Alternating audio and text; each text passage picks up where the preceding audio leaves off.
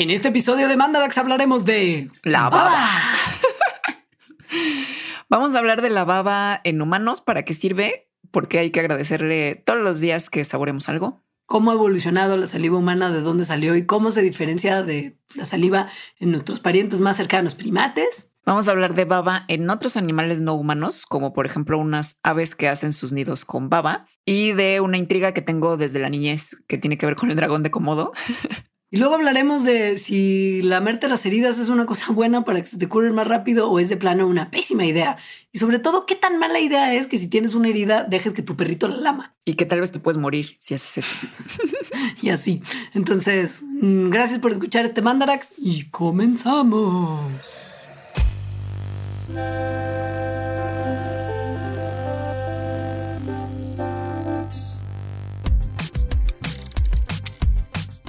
Hola, bienvenidos a este Mandarax número 170. Llevamos 170 episodios de Mandarax. Alejandra Ortiz Medrano. Es un montón. Es un montón. ¿Qué vamos a hacer cuando lleguemos al 200? Uy, pero falta como más de un año para que eso pase. Sí. Es que como somos quincenales, vamos a decir lentito. Como un caracol babosito, babosito. Sí. dejando una línea, un rastrito de baba. Ándale, como un caracol babosito. Porque este Mandarax se trata de la baba. Mandarax, por si usted no lo sabe, es un podcast que se produce en colaboración y conjunción con Sonoro, una plataforma de podcasts muy increíbles. Y nosotras, bueno, servidora Leonora Milán, la señorita Alejandra Ortiz Medrano, somos las conductoras y les acompañaremos en esta hora de fascinante discusión sobre la baba. Mandarax también se produce gracias a los Patreons. Si quieren saber más de esto, entren a patreon.com diagonal Mandarax. Visítanos en nuestras redes sociales que son facebook.com diagonal mandarax, lo explica todo, Twitter arroba mandarax y el Instagram como tal que es arroba las mandarax. Y pues se me ocurrió este tema de la baba, voy a decirlo desde un principio, porque recurrentemente llega a mi mente la canción de la papa sin catsup. Uh, buenísima. Que me parece exacto, una joya de la lírica, donde en algún momento dice como, como un nopal sin lo baboso. Y dije, ah, pues la baba. Real que Gloria Trevi ha sido muy menospreciada en su capacidad de letrista y muchas de sus canciones son verdaderas joyas del, uso del lenguaje español. Esa no es de ella. O sea, estoy de acuerdo contigo, pero esa no es de ella. ¿De quién es esa? ¿De Arjona? No, de un señor que escribe canciones. Ah, porque luego, luego Arjona es autor de, grandes himnos y cuando te enteras es como de ah, la maldita primavera, de verdad. ¿Es de Arjona? No, no la maldita primavera, detrás de mi ventana. Ah. Pero igual tremendo. No, no es de Arjona, es de un señor que no, nunca lo había escuchado antes y, aprendí que era de él porque en el karaoke ya ves que te sale quién escribió la letra. Uh, Ahí sale. es una investigación muy medianamente seria esa. Pero empírica. Buenísima para karaoke esa, ¿eh? Porque además no es tan difícil la voz de Gloria en esa. Es excelente canción. Pero bueno. Qué buena sugerencia. En fin, nos distraemos como un nopal, sino baboso.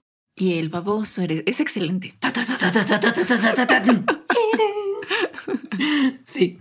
Entonces, independientemente de, cuestionar a Alejandra por qué piensa recurrentemente en la papa sin katsup, que no es tema del mandarax, el tema de qué es la baba y para qué sirve resultó ser bien interesante. Sí, entonces la baba, pues la baba puede significar muchas cosas. O sea, en humanos y otros animales es saliva, en el nopal es mucílago.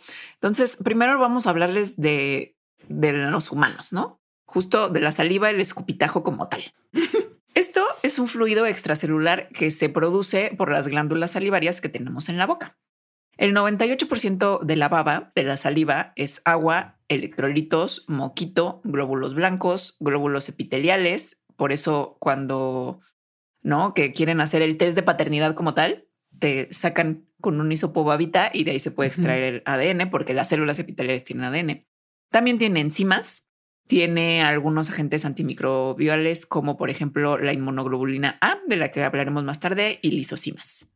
Hay mucho debate sobre la cantidad de saliva que produce una persona sana, ¿eh? pero se estima que son 1500 mililitros por día.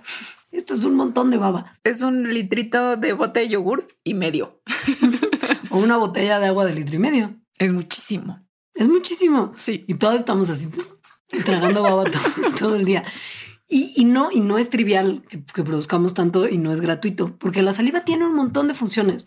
algunas de las cuales son importantes para todas las especies y otras solamente para algunas especies, porque muchos animales producimos saliva.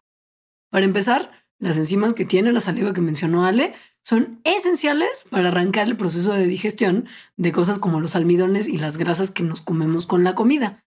Y estas enzimas también tienen un trabajo importante en romper las partículas de comida, por supuesto, que se quedan así como entre los dientes, como cuando se les queda el pedazo de grano de palomita y no se lo pueden quitar. Bueno, igual ese no lo puede romper las enzimas de la saliva, pero muchas de las porciones de comida que se quedan atrapadas entre los dientes, la saliva lo rompe y protege entonces a los dientes del pudrimiento bacteriano. O sea, la caries. La caries como tal, sí. Y también tiene una función lubricante. Hace que se humedezca la comida y permite que se inicie el proceso de tragar. Y al hacerlo, al lubricar la comida, protege también a la mucosa oral, la mucosa que tenemos en la boca y en la primera parte de la garganta, de secarse. Ahora, estas funciones ya con más detalle están bien interesantes. Por ejemplo, la de la lubricación y, como amargamiento de cosas que están ahí, que pues usualmente es comida. el moco en la saliva es súper efectivo justo en cómo juntar, en aglutinar la comida masticada y hacerla pues lo que se conoce como el bolo alimenticio. Bolo. Es decir, ese masacote de comida y baba. Explícame por qué la marca de esta, esta tienda departamental llamada Liverpool le puso de nombre a su mascota navideña el osito Bolo. ¿De verdad? O sea, güey, se llama Bolo. ¿Por qué le pondrías bolo? El bolo es la masa de comida que te tragas. Sí, aunque también es el bolo de la piñata, ¿no? Como de bolo padrino. Bolo padrino. Sí. Y te avientan dinero con monedas de 50 centavos. Podríamos preguntarles. Pero bueno, este, este bolo, este masacote de comida masticada y baba, pues obviamente pasa mucho más fácil a través del esófago hacia nuestro estómago que si estuviera todo seco. Es decir, la baba protege de daño a la mucosa. Además, esta baba, o sea, no solo a través del bolo, sino como realmente está a través de toda nuestra mucosa oral, pues entonces protege de que cosas que estén como medio picudillas, digamos un totopo. Un dorito nacho. Ajá te, pues, te piquen, ¿no? O sea, te lastimen cuando estás comiendo, tragando o incluso hablando. Hay gente que tiene como un, condiciones en las que no producen tanta baba y entonces justo tienen varios problemas de, como heridas, ¿no? Dentro de la boca por, por esta cuestión. Y que se les pega la comida en la parte dentro de la boca. Como un pan bimbo, pero perenne, ¿no? Güey. Qué horror el pan bimbo perenne. Sí, horrible. Qué mal viaje. Es como siempre comer sándwiches de la primaria que, que Ahora, la saliva tiene una enzima en particular que se llama amilasa, que lo que hace es romper el almidón en azúcares más simples, como maltosa y dextrina, que después se terminan de desintegrar en el intestino delgado. Topen que aproximadamente el 30% de la digestión de los almidones ocurre en la cavidad de la boca. Y también parte de la digestión de las grasas empieza ahí, porque las glándulas salivales también tienen una enzima que producen que se llama lipasa salival, que es una forma más potente de la enzima lipasa, que es la que empieza el proceso de digerir la grasa desde la boca. Hay otra función que esta creo que es mi favorita de la baba, que es la solubilización de la comida, que tiene que ver con que no sepa la comida. Entonces, para que podamos percibir el sabor, las moléculas en la comida tienen que estar solubilizadas, es decir, tienen como que deshacerse de cierta manera, ¿no? En, en algo. Y este algo, pues es la baba, la saliva. Es el medio líquido en lo que los químicos que le dan el sabor a la comida son llevados hacia los receptores eh, celulares, que, o sea, las, las glándulas papilares que tenemos en la lengua, que ahí percibimos el sabor. Entonces, la gente que tiene poquita baba, pues a menudo se quejan de que tienen un desorden en el gusto, es decir, que no le saben tanto las cosas y además cuando sí le saben y le saben como a una cosa fea y metálica. Entonces agradezcan mucho a la baba que les hace que la comida sepa rico. Y que puedan tener una buena higiene oral, porque como la cavidad oral constantemente está siendo enjuagada por saliva, hace que toda la porquería de comida que se le puede quedar en los dientes flote lejos de ellos y se vaya como hacia la garganta y ayuda a que se mantenga la boca más o menos limpia. Ahora, el flujo de saliva disminuye, como ustedes probablemente lo sepan, porque se despiertan con la boca seca considerablemente durante el sueño. Y esto hace que muchas poblaciones de bacterias crezcan en la boca durante nuestras o siestas o actividades de dormir en la noche. Y esto es lo que ocasiona que uno despierte en las mañanas con un pésimo aliento. Una de las cosas que tiene la saliva que evita que cuando está circulando libremente se creen grandes poblaciones bacterianas en ella es otra enzima, que es la lisocima. Esta rompe muchas células bacterianas y evita que justo haya un sobrecrecimiento de poblaciones microbianas adentro de nuestra boca. Entonces, todas esas cosas hace nuestra baba por nosotros. Ahora, ¿cómo le hacemos nosotros para babear? Pensar en papitas con Valentina y limón. Es una gran manera de babear, por ejemplo. Y, güey, inmediato. babear se le llama de manera más elegante, pues la secreción salivar. Y la secreción salivar es un reflejo que está controlado pues por el sistema nervioso central, como los reflejos, ¿no? Es decir, cosas que están fuera, digamos, de nuestro control eh, consciente. Aquí, en, como en los mismos centros del sistema nervioso central, donde se controla el babear, también está controlado el apetito, el gusto, eh, el olfato. Y hay dos tipos de esta secreción salivar o babear, los reflejos condicionados y los reflejos no condicionados. Los condicionados son el perrito de Pavlov. o sea, y, y, que todos somos el perrito de Pavlov, ¿no? No nada más los perritos. Cuando algo que, bueno, usualmente es un olor o un sabor, lo asociamos o la idea de eso lo asociamos justo con que vamos a obtener eso y se nos antoja. Y entonces cuando lo leemos o ahorita que Leonora dijo papitas con Valentina y limón y que yo ya tengo ese reflejo condicionado, entonces el sistema nervioso central empieza a activar el que se genere más baba. El otro es el no condicionado y se activa cuando hay presencia de comida en la boca o hasta cosas que no son comestibles. Por ejemplo, cuando como yo eres una neurótica y al escribir con plumas Vic, te las metías en la boca y las empezabas a mordisquear, pues eso, aunque no sea comida, produce una presencia de saliva y, su secreción. El masticar, la sensación de sabor, la irritación de la mucosa debido a la comida, todo esto funciona como estímulos sensoriales que como reflejo producen una secreción salivaria. Ahora, esto tiene que ver con un montón de nervios y terminales nerviosas y músculos y glándulas que están en la región de nuestra boca, como en esta parte y en esta parte de nuestras caras. No lo están viendo porque algunas personas estarán viendo esto en video, pero algunos estarán oyendo. Es como atrás de la mandíbula. Atrás de la mandíbula y como en la parte como de, como de justo en, el musculito de la mandíbula que luego cuando comes cosas muy ácidas te empieza como a molestar tantito. Como que duele tantito, ¿no? Claro, sí. según es porque ahí también está mucho del, del reflejo salivar ocurriendo en ese momento. Otro factor que también puede provocar una secreción mayor de saliva es la necesidad de nutrición que puede estar indicando nuestra sangre. Que ahí más bien es como que la sangre está dando la señal de si le falta o, no comida, ¿no? Y entonces eso prende la secreción salivar. Es todo un sistema de retroalimentación muy increíble. Que es nuestro cuerpo. Exacto. La maravilla de nuestro cuerpo, la baba. Entonces, pues hay muchas cosas que lo producen involuntariamente, pero sí, papitas con Valentina siempre será un excelente motivo para salivar. Esta salivación tiene distintas fases, que no es que siempre ocurra, o sea, que, siempre ocurren esas fases, ¿no? Sino que cada fase eh, es eh, prendida por, por algo que tiene que ver con la comida en nuestro cuerpo.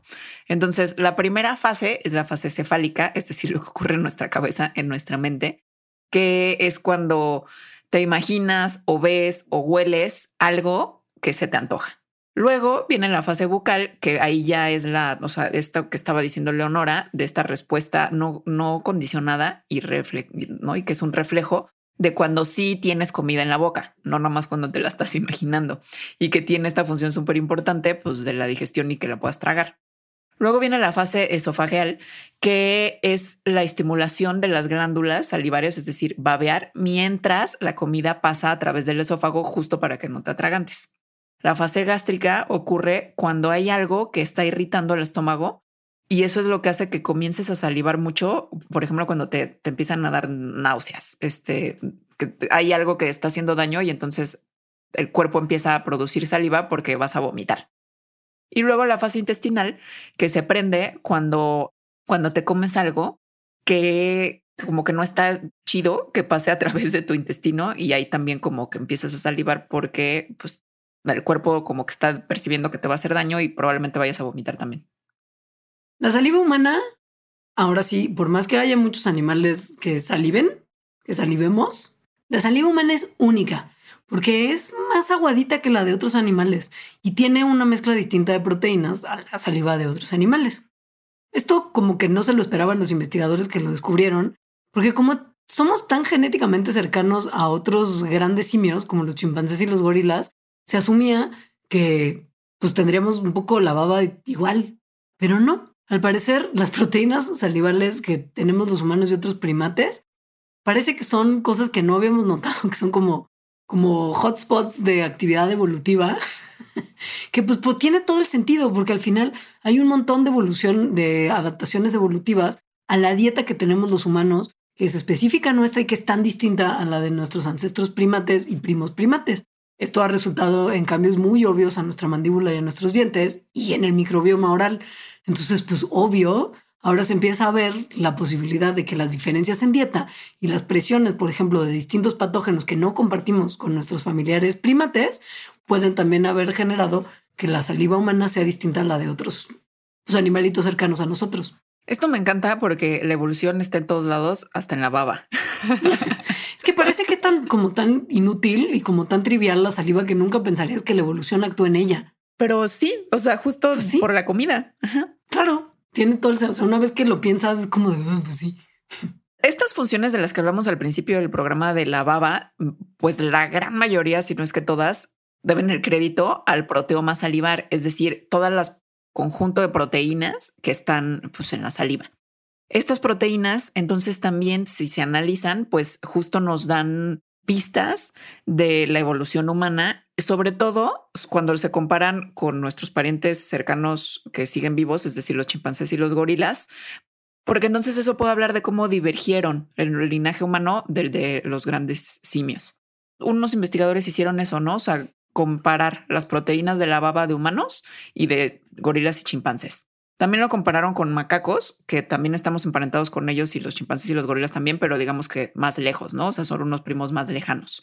Eso nada más como para tener un punto de comparación. Y lo que encontraron es esto que decía Leonora, o sea, que la baba humana es más aguada, es decir, imagínense la baba de un gorila y de un chimpancé más viscosa, ¿no? Eh, Sí, estoy pensando en ese gel que se llama moco de gorila y pensando cómo lo marquetearon mal. Tendría que ser baba de gorila. Claro, claro. Y tiene una razón de ser que, que la baba de gorila sea más viscosa, como pegajosa. Bueno, de hecho, varias. La baba humana tiene en general como menos de la mitad de las proteínas que se encuentran en los chimpancés y en los gorilas y en los macacos también. Em, además, la baba humana es mejor rompiendo almidones eh, y también dije, o sea, en esta primera digestión de las grasas y además detectando sabores clave que para nuestra dieta, para la dieta humana. También vieron que tenía, o sea, que nuestra baba tiene mucha amilasa, que es esta enzima que sirve justo para romper el almidón en azúcares más simples, y otra enzima que está eh, relacionada con la percepción de sabor. Y eso no se encuentra en tanta cantidad justo en los en nuestros parientes, en estas otras especies. Y algo bien interesante y un poco asqueroso y que es el marketing para la saliva de gorila es que no tenemos nosotros los humanos tanto de una proteína que se llama laterina, que es como medio detergente en el sentido de que ayuda a que los, a que los fluidos se hagan espumosos. Y esta proteína sí se encuentra en los gorilas, en los chimpancés y en los macacos. Al parecer tiene que ver con que nosotros ya no estamos como todos peludos, es decir, no tenemos pelo pues sí, alrededor del cuerpo como lo tienen esas otras especies. Y entonces, pues ni nos la lamemos ni nos la limpiamos así y tampoco la de otros. O sea, porque, pues acuérdense que los chimpancés, por ejemplo, pasan gran parte de su tiempo acicalándose mutuamente. Entonces, esa proteína, pues en algún momento dejó de producirse. Ahora, la gran cantidad de las proteínas que hay en saliva humana también están en la saliva de chimpancés y gorilas. O sea, los cambios quizás son pequeños, y el rango de proteínas que se puede detectar en la saliva nuestra también se detecta en la suya, pero sí hay diferencias drásticas en la cantidad y estructura de las proteínas. Justo esto piensan que tiene que ver con moléculas de azúcar que están como pegadas a las proteínas, que tienen que ver justo con funciones que nuestra saliva cumple, que no cumple la suya y viceversa. Y lo que se piensa es que Considerando el tema de nuestra dieta, que es tan diferente a la de los grandes simios, pues esto tiene mucho que ver. piensen en esto. Los grandes simios mastican muchísimo rato su comida que es súper rica en fibra. O sea, comen como hojas y demás que son muy fibrosas y muy difíciles de digerir. Mientras que los humanos nos tragamos la comida mucho más rápido, que pues, pues ayuda a que cocinamos la comida. Muchas de las cosas que nuestros parientes tienen que romper con la actividad de masticar, nosotros la rompemos con la actividad del calor. Entonces, una consistencia más aguada de la saliva puede ayudar para tener una digestión más rápida de comida seca en la boca y además para facilitarnos tragar que no estamos ahí masticando como rumiantes durante quién sabe cuántas horas. Y porque quizá también nos resultó ventajoso tener nuestra boca húmeda en ambientes muy secos donde los primeros humanos evolucionaron. Y también, pues hay que calcular que nosotros hablamos y vocalizamos un montón y para eso necesitamos literal tener pues la boca más o menos húmeda.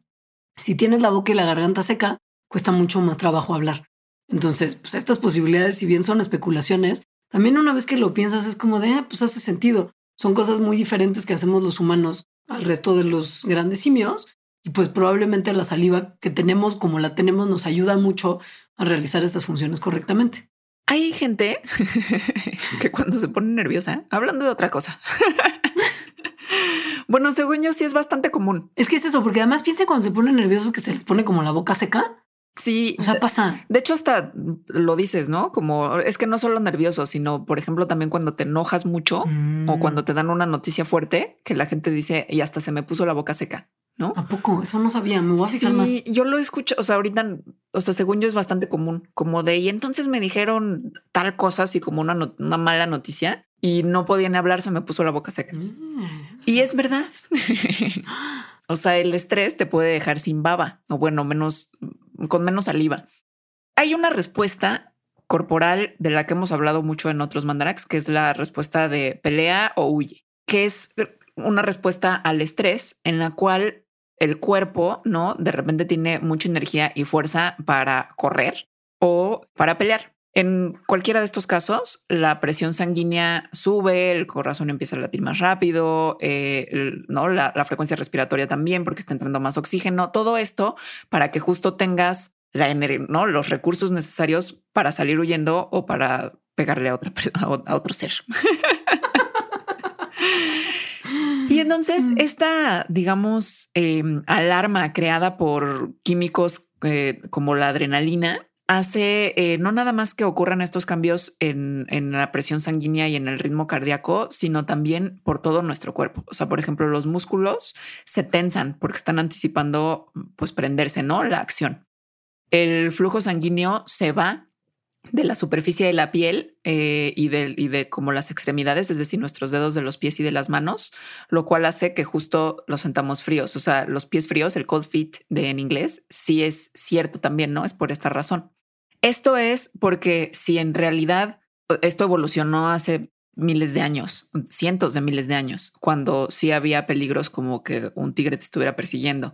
Entonces, si un tigre te estuviera persiguiendo y de repente te agarra, lo más probable es que tal vez te agarre una extremidad y entonces si hay menos sangre ahí, pues te puedes desangrar menos rápido. Y eso te daría alguna ventaja de sobrevivir. Y con la baba, pues pasa algo similar, no de que te vayas a desbabear, sino que el sistema digestivo en su totalidad, digamos que medio que se apaga. Es decir, y eso implica desde las glándulas salivares, que es lo que provoca que se te ponga la boca seca, hasta el estómago, que es lo que hace que después tengas, o sea, después de que pasó como todo el rush de adrenalina, te duela la panza, ¿no? Tengas como náusea o te sientes como constipado, constipada. Ahora esto es muy chistoso porque obviamente o sea, el momento en el que te estás enfrentando a algo que te haga que se te active la respuesta de huir o pelear, pues obvio no es el momento de sentarte y comerte un bocadillo y pues obviamente por eso el sistema digestivo se medio apaga. Pero piensen en todo esto que pasa, porque además de todo lo que les mencionó Ale, también empezamos a sudar más para no sobrecalentarnos y para que en caso de que nos vaya a atrapar como alguien, nos volvemos como más resbalositos y es más difícil que nos agarren. Pero piensan que igual no había tigre, como es muy probable que ocurra cuando se desencadena esa respuesta ahora en nuestra vida actual. Y entonces no, no te sirvió la respuesta para sí, huí del tigre, no me lastimó, estoy vivo, sino que es como de wow, se me desató todo esto y ahora soy como un ente tenso y paliducho y constipado y sudoroso, que no es nada sexy, pero que es producto de una cosa evolutiva. Entonces sí, si estamos en una situación en la que por alguna razón se desencadena esa respuesta a cuestiones estresantes o de peligro o etcétera, no saliva, pero sí mucho sudor y palpitos y otras cosas como mega incómodas. Es la ansiedad como tal. La ansiedad como tal. Sí, que no es útil para nada. No. No. Sobre todo en estos tiempos modernos. Salvo para enriquecer a los vendedores de ribotril nomás. que tal vez un consejo sea que cuando estén comiendo, pues no hagan coraje, porque justo pasa eso. Por eso les hace daño la comida. Por eso las, ¿no? Las abuelitas tenían razón. Ahora, siento entonces medio contraintuitivo lo del pan para el susto, porque si te asustaste mucho y se te secó la boca, lo último que puedes comerte es un bolillo seco. Y que se te pegue. Para nada, así se te queda. Y como que los filitos del bolillo que si lo muerdes mal se te encajan y te abren el paladar también. Podríamos buscar de dónde viene eso, porque realmente me parece un mal consejo ahorita. No, contraintuitivo por lo pronto. Sí.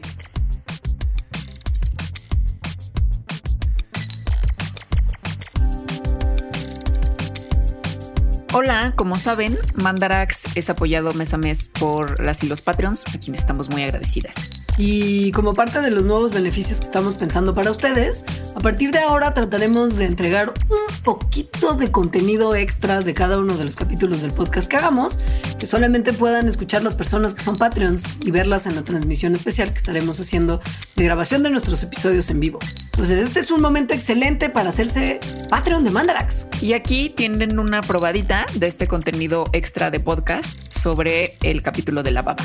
Patreon.com diagonal Mandarax para coraje máximo, me imagino, del Instituto Politécnico Nacional, investigadores de la FES Cuautitlán de la UNAM encontraron que la combinación de mucílago de nopal con ingredientes cosméticos que se usan normalmente para la fabricación de productos cosméticos como glicerina o sorbitol provoca un efecto humectante mayor que punto número uno si se utiliza cada producto por separado, o sea, si le metes babita de nopal a los ingredientes con los que hace crema, esa crema es más humectante que lo que sería si la haces sin mucílago de nopal, porque pues aumenta la capacidad de retención del agua o por lo menos no deja que la piel pierda tanto líquido. O sea, el mucílago como retiene agua, pues funciona para esto.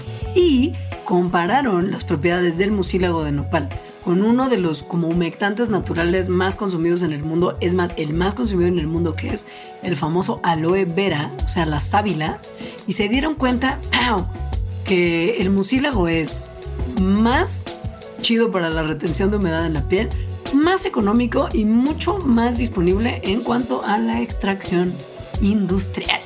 Esto del aloe está, está muy cañón, ¿eh? se cae una industria, o sea, todo un castillo de naipes se derrumba.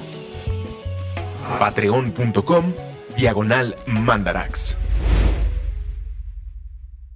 No solo los humanos tenemos baba, obviamente.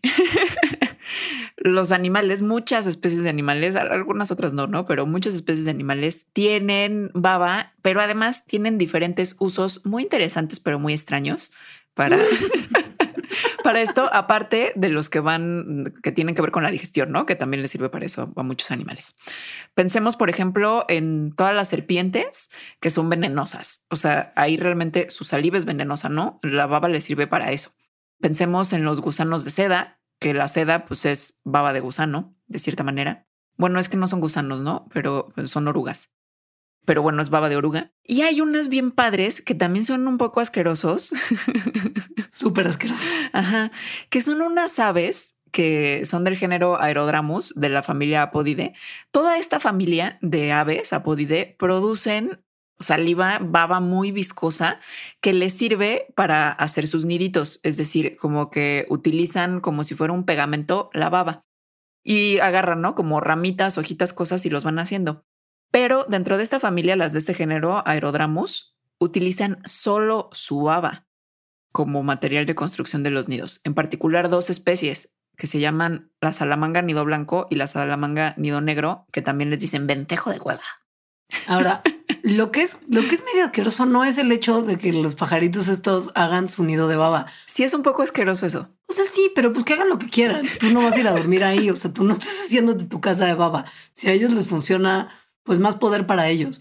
La cosa y lo que se convierte ya en algo medio es que Estos nidos hechos de baba, que solamente están construidos de saliva de pajarito, son recolectados por los humanos para preparar un plato que es súper famoso de la cocina china, que se llama la sopa de nido de golondrina. Y deja tú como lo, como lo gross que es, así como comer una sopa que está hecha literal nada más como principal ingrediente de baba de pájaro. Sino que como es un, como un delicatessen tan, como una exquisitez tan tremenda de la cocina china, estos nidos están sobreexplotados y esto le supone una gran presión a las poblaciones de salanganas. O sea, de hecho, la gran demanda que han tenido estos nidos en las últimas décadas ha tenido un efecto súper negativo en las poblaciones de estas aves. Tipo, la población de salangana nido negro que vive en unas cuevas en particular de donde sacan mucho nido, descendió del millón y medio de parejitas de aves que había en 1959 hasta nada más entre 150 mil y 300 mil parejas a inicios de la década de los 90. Todo por culpa de la gente en China que come sopita de baba de pájaro. Y estos pájaros, estas especies de pájaro, no solo son interesantes por sus nidos de baba, sino tienen otras características. Por ejemplo, son de las muy pocas especies de ave que tienen ecolocalización, como los, como los murciélagos, ¿no? Es decir, que mandan como como ruiditos imperceptibles y que luego perciben el eco que llega de ellos para hacerse como una imagen de lo que está a su alrededor. Entonces, esta habilidad de colocalización la usan para moverse en la oscuridad, justo porque como viven en cuevas, que es donde hacen sus niditos, entonces ahí está muy oscuro y por ahí se pueden mover con la ecolocalización. Y bueno, otra de las cosas interesantes que sí tienen que ver con la baba es que justo como hacen estos nidos nada más de baba, cuando es su época de anidación y que los tienen que construir, crecen sus glándulas salivales para poder producir tanta baba y poder hacer sus nidillos. Como para que, porque a lo mejor hay gente que está pensando como de pero ¿cómo se va a hacer un nido de baba? Piensen que es baba como muy pegajosa y que se puede como, como sacar de la boca de estos pajaritos en hilos. O sea, como que sacan hebras de baba de sus bocas y van poniendo una hebra, esperan a que se seca, ponen otra, esperan a que se seca. O sea, es un proceso también súper tardado. Pero justo nosotros con nuestra baba toda líquida, pues no podemos pensarla como en material de construcción para nada. Aunque podemos imaginarlo, ¿no? Como imagínate una vez que has tenido baba muy viscosa y justo sale como el hilo de baba. Yo pienso, por ejemplo, también en ubicas cuando te ponías como Prit entre los ah, dedos para hacer las telarañitas en la parte de abajo del Prit, que hacías así y estirabas el Prit y se iba creando como una telaraña.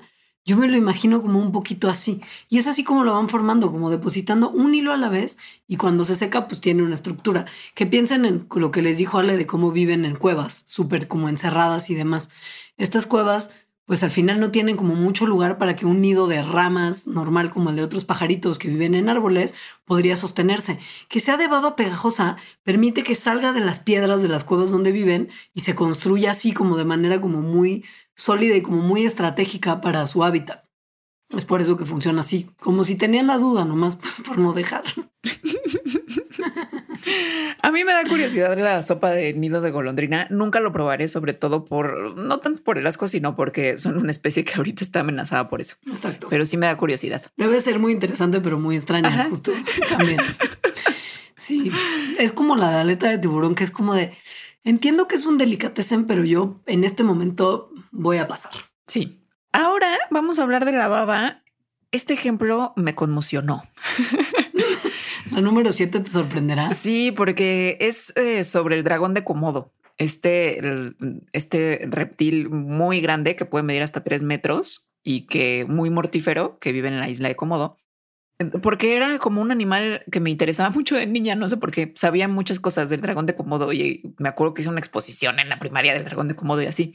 Y una de las cosas claves de, de las características del dragón de Komodo era su baba porque son depredadores, son súper depredadores, además son súper rápidos, eso también me traumaba, o sea, te pueden perseguir. Un, cocodrilo no te puede perseguir, un dragón de cómodo sí. y su mordida, que es una mordida muy fuerte, se supone, eso es lo que yo me enteré en los noventas, cuando era una niña, que era venenosa, pero no porque fuera venenosa en sí, sino porque estaba llena de bacterias que entonces al morder a su presa y luego dejar que se fuera, la presa moría, pero por la infección. Eso de verdad es algo que si van a los libros, a cualquier libro, cualquier documental donde venga cosas de dragones de Komodo de los noventas, se lo van a encontrar, se los aseguro. Y tenían cierta razón de creerlo. O sea, había mm, mm, pues algunas cosas que se observaba alrededor de los dragones de Komodo que hizo que los investigadores pensaran en esto. Por ejemplo, ellos son depredadores de animales muy grandes, mucho más grandes de lo que pensarías que un dragón de Komodo puede atacar, como venados grandes y sobre todo búfalos de agua, que son animales mega grandes. Y justo los búfalos de agua, cuando los dragones de Komodo los mordían, desarrollaban infecciones fatales. Este era el punto como de evidencia que se tenía. Ahorita les vamos a explicar por qué. Pero pasaron muchos años de, de, de, de pensar que la saliva de los dragones de Komodo era venenosa por las bacterias que tenía, hasta que en 2009 unos investigadores descubrieron en realidad por qué es tan letal la mordida del dragón de Komodo. Y se resolvió tan sencillo como poner a un dragón de Komodo, supongo que anestesiado, en un escáner médico. Estoy pensando en resonancia magnética funcional. Con dragón de, Komodo. Grandes, ajá, con dragón de Komodo. Y al verlo por dentro, se dieron cuenta que tiene glándulas de veneno que están cargadas con toxinas que tienen como efecto bajar la presión sanguínea, causar un sangrado masivo, prevenir la coagulación e inducir el shock. O sea, no usan bacterias como veneno, usan literal veneno, veneno. Esto está, es que esta historia está buenísima porque, porque el biólogo que en 1969 había dicho esto de que eran las bacterias, eh, realmente lo dijo sin ninguna evidencia. O sea, este es, este es un ejemplo de cómo se hace la ciencia. No nada más se hace con observación y, y entonces haciéndote historias que podrían justificar la observación. Tienes que ir y comprobar, ¿no? no, este vato vio y, vio y concluyó. Ajá. Entonces, bueno, los que ya vieron con la resonancia magnética que los dragones de Komodo tienen veneno, veneno, entonces se pusieron a analizar los cráneos de los dragones de Komodo y con toda esta información entonces llegaron a la conclusión de que la estrategia depredatoria de este animal es que eh, con cada mordida, digamos, muerde, arranca un cacho, o sea, sí deja una herida grande y esa herida grande comienza a desangrarse justo por estas eh, eh, cosas que tiene la saliva de los dragones de Komodo que bajan la presión sanguínea y entonces que no permiten que se cicatrice. Entonces, em, estas grandes heridas, pues en algo, ¿no? Que empiezan a, soltar sangre de la presa, en algún momento hacen que la presa entre en shock y se muera. Y entonces ahí llega el dragón de Komodo y se la come. Sobre si sí había bacterias, pues no dejaron estos, estos investigadores que se hicieron una investigación como mucho más seria. Por no dejar, analizaron el componente del microbioma de la saliva de los dragones de Komodo y se dieron cuenta que en realidad no había nada que fuera como particularmente tóxico. O sea, son más o menos comunes y son también mucho de lo que había en la piel y en los intestinos de, sus presas, ¿no? Que pues entraban a la boca porque se los estaban comiendo. No encontraron especies particularmente virulentas y ciertamente no encontraron nada que pudiera crear una infección rápida y fatal. Es un microbioma muy estándar para un mamífero carnívoro como un león o un demonio de Tasmania. Nada, o sea, de hecho, los dragones de Komodo al parecer son como unos animalitos muy limpios y, no tendrían por qué tener una población bacteriana letal. Ahora, el hecho de que sus presas sean eh, búfalos de agua es algo interesante porque los búfalos de agua no son de la isla de Komodo, o sea, son introducidos por los humanos. Y al parecer son muy grandes para justo que los dragones de Komodo los maten como en una en un, en un ataque inicial, ¿no? Pero en su ambiente natural los búfalos de agua cuando son atacados, se no huyen, se van y desaparecen, pues como en pantanos, donde, eh, donde justo, no? O sea, como que van y se esconden y así. No hay nada como estos lugares, como estos ecosistemas en la isla de Cómodo.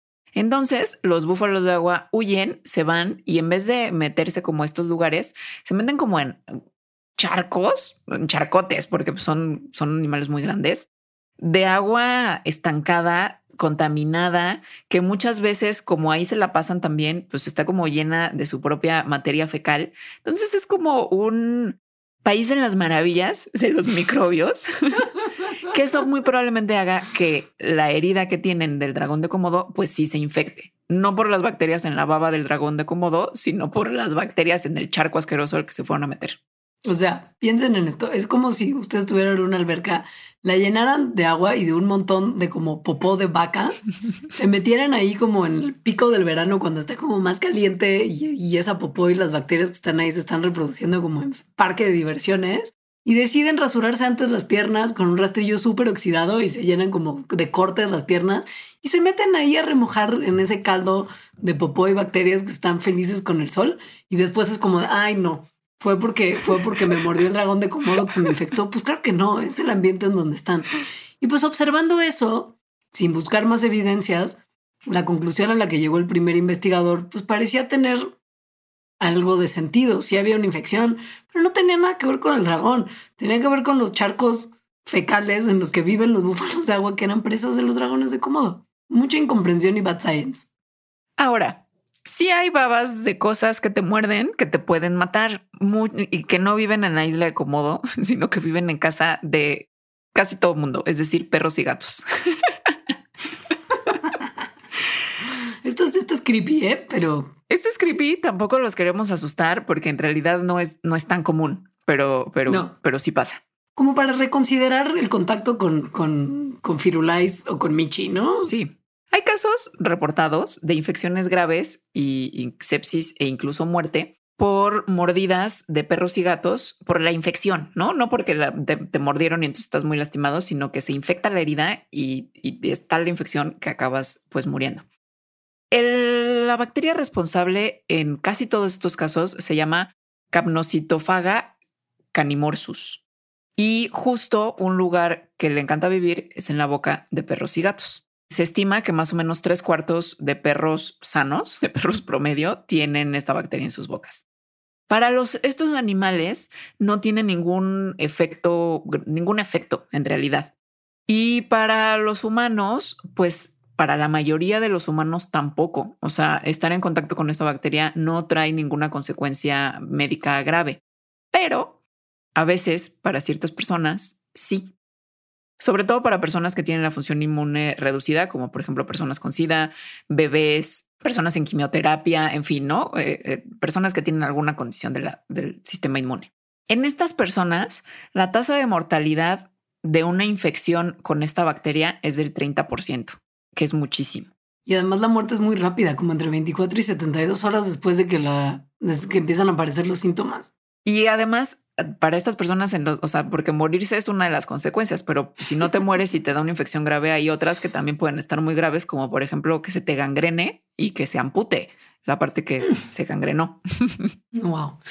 Y no es la única cosa que pueden pasar los perros por sus mordidas, ¿eh? O sea, también recordemos la rabia como tal, que sigue siendo responsable como de 60 mil muertes humanas anualmente, sobre todo en países en desarrollo.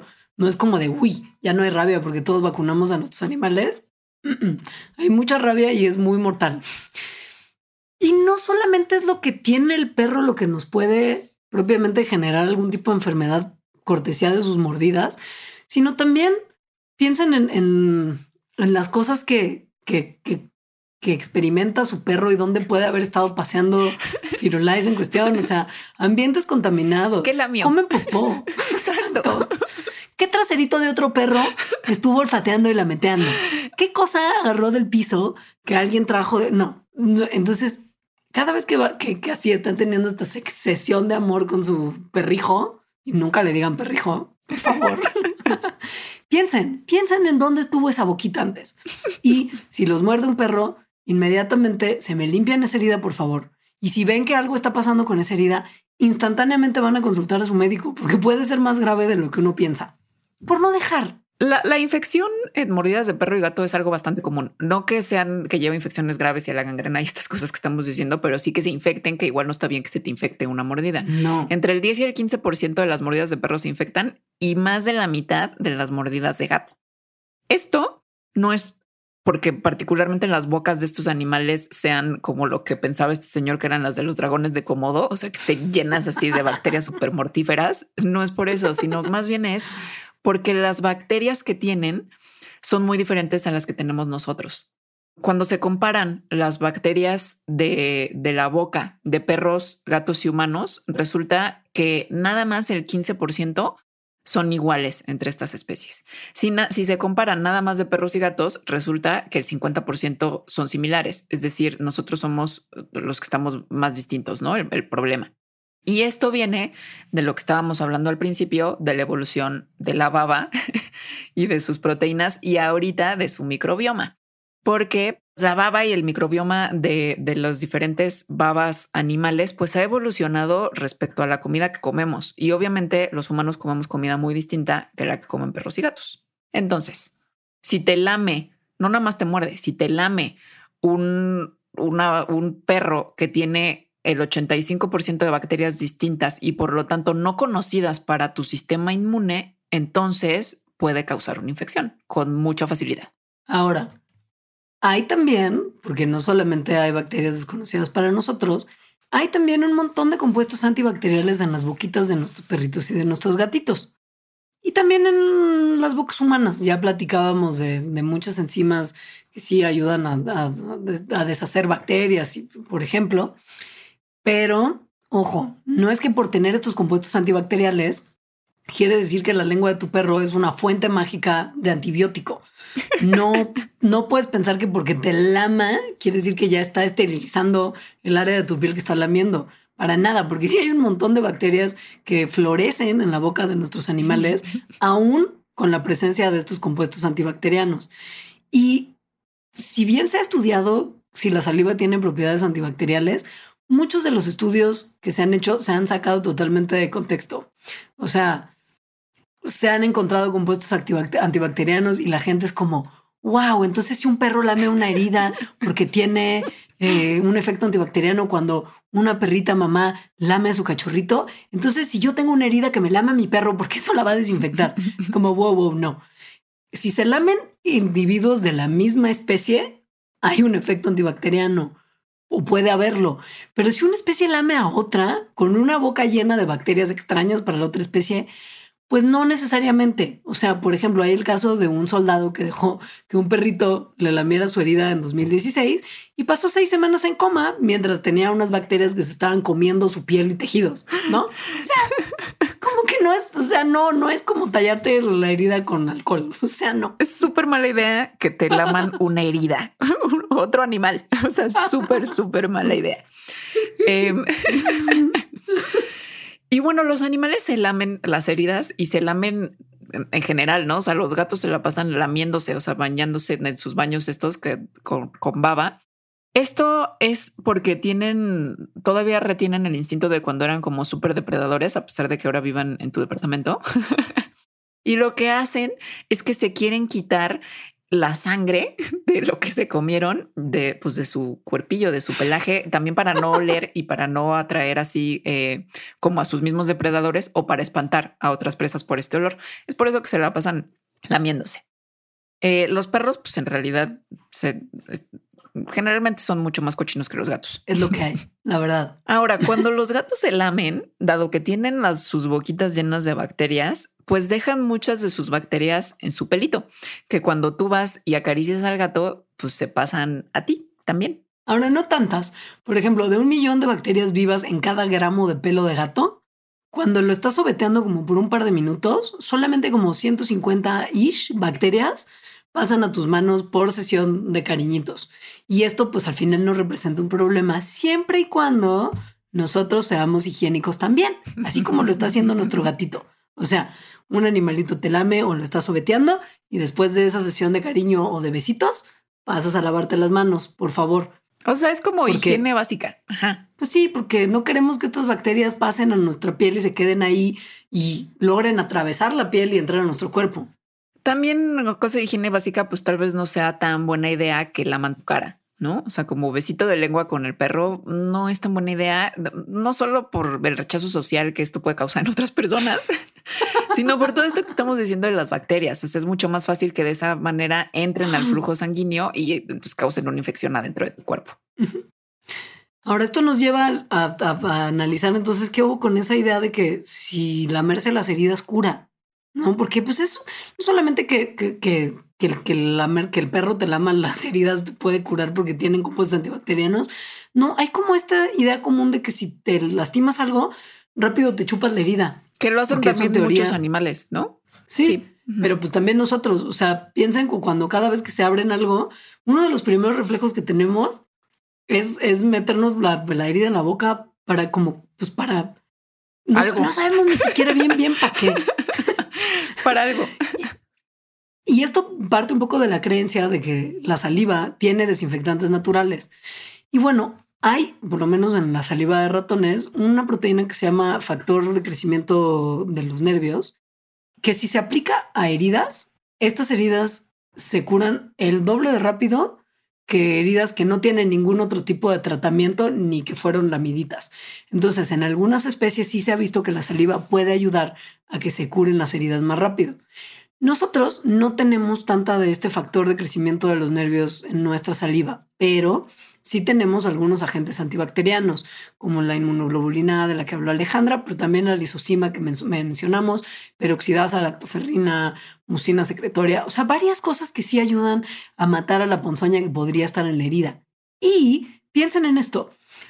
El hecho de lamernos, igual y no está aplicando como mertiolate natural a la herida solamente, sino que también el acto físico de lamernos ayuda a quitarnos la mugre que podría estar en la herida. Porque pues no es que te así te cortes con una cosa estéril y tu herida esté súper limpia. Generalmente pues piensa que te raspas y entonces te quedan pedazos como de tierra y del piso en el que te raspaste o con lo que te cortaste o lo que sea en la herida. Y si te aplicas la boca a la herida y, y la lames, pues estás como limpiándole las cosas más grandes que podrían estar ahí. Y esto ayuda a que me entren menos cosas a la herida. Hay un experimento muy, me da como asquito, pero también me da como curiosidad, en el que vieron cómo, qué proteína en particular en humanos es la responsable de como las propiedades curativas. Curativas, tómenlo, o sea, tampoco es que la baba sea milagrosa, ¿no? Em, curativas para heridas que tiene nuestra baba.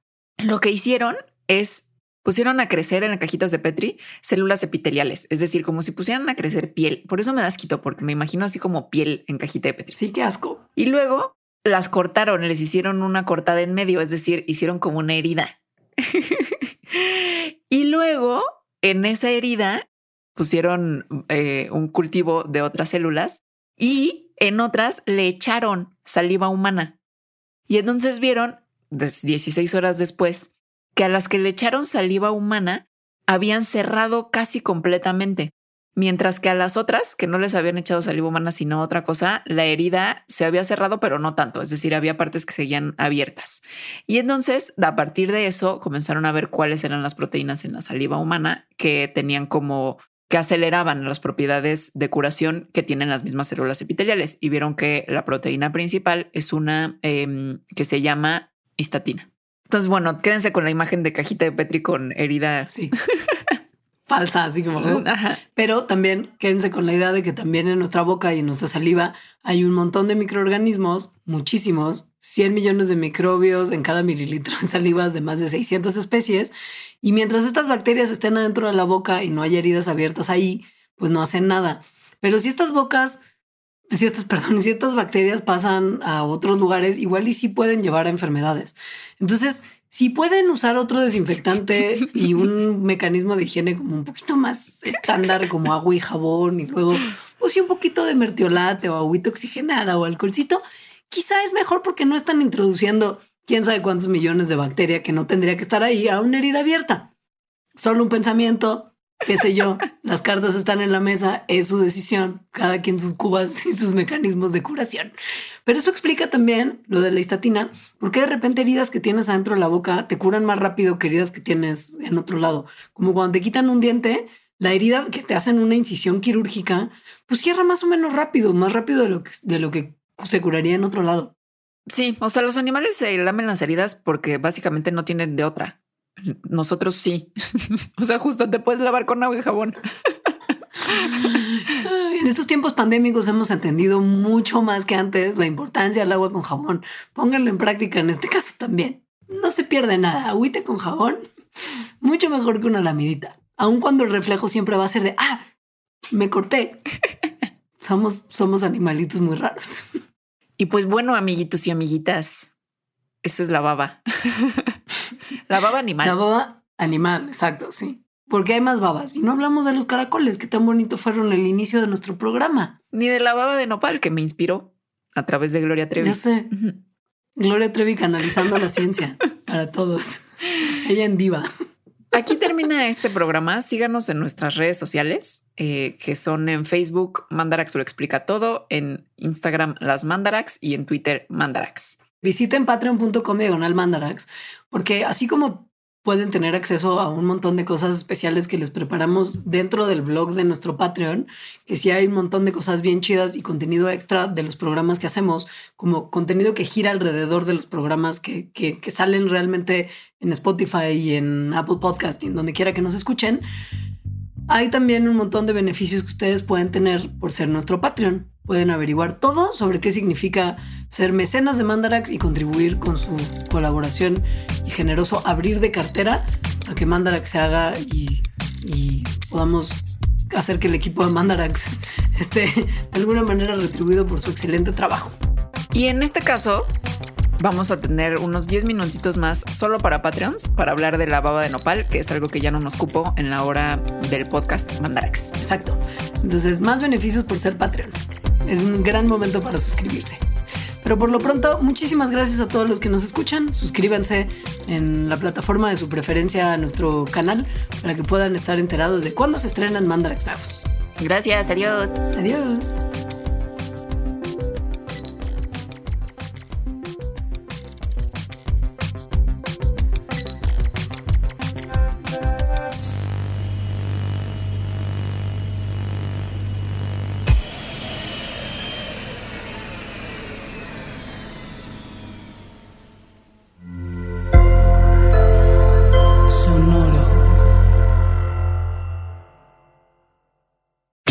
Top Expansión Tecnología. Gadgets. Lanzamientos, reportajes y el negocio de las tecnológicas. En 10 años, el metaverso aportará 5% al PIB de Latinoamérica. Internet ha representado muchos cambios para el mundo y la religión no se ha escapado de ello. Los mexicanos cada vez tenemos casas más tecnológicas. Todo en menos de 5 minutos. Top Expansión Tecnología. Xbox tiene una nueva multa. Adam Mosseri, director de Instagram.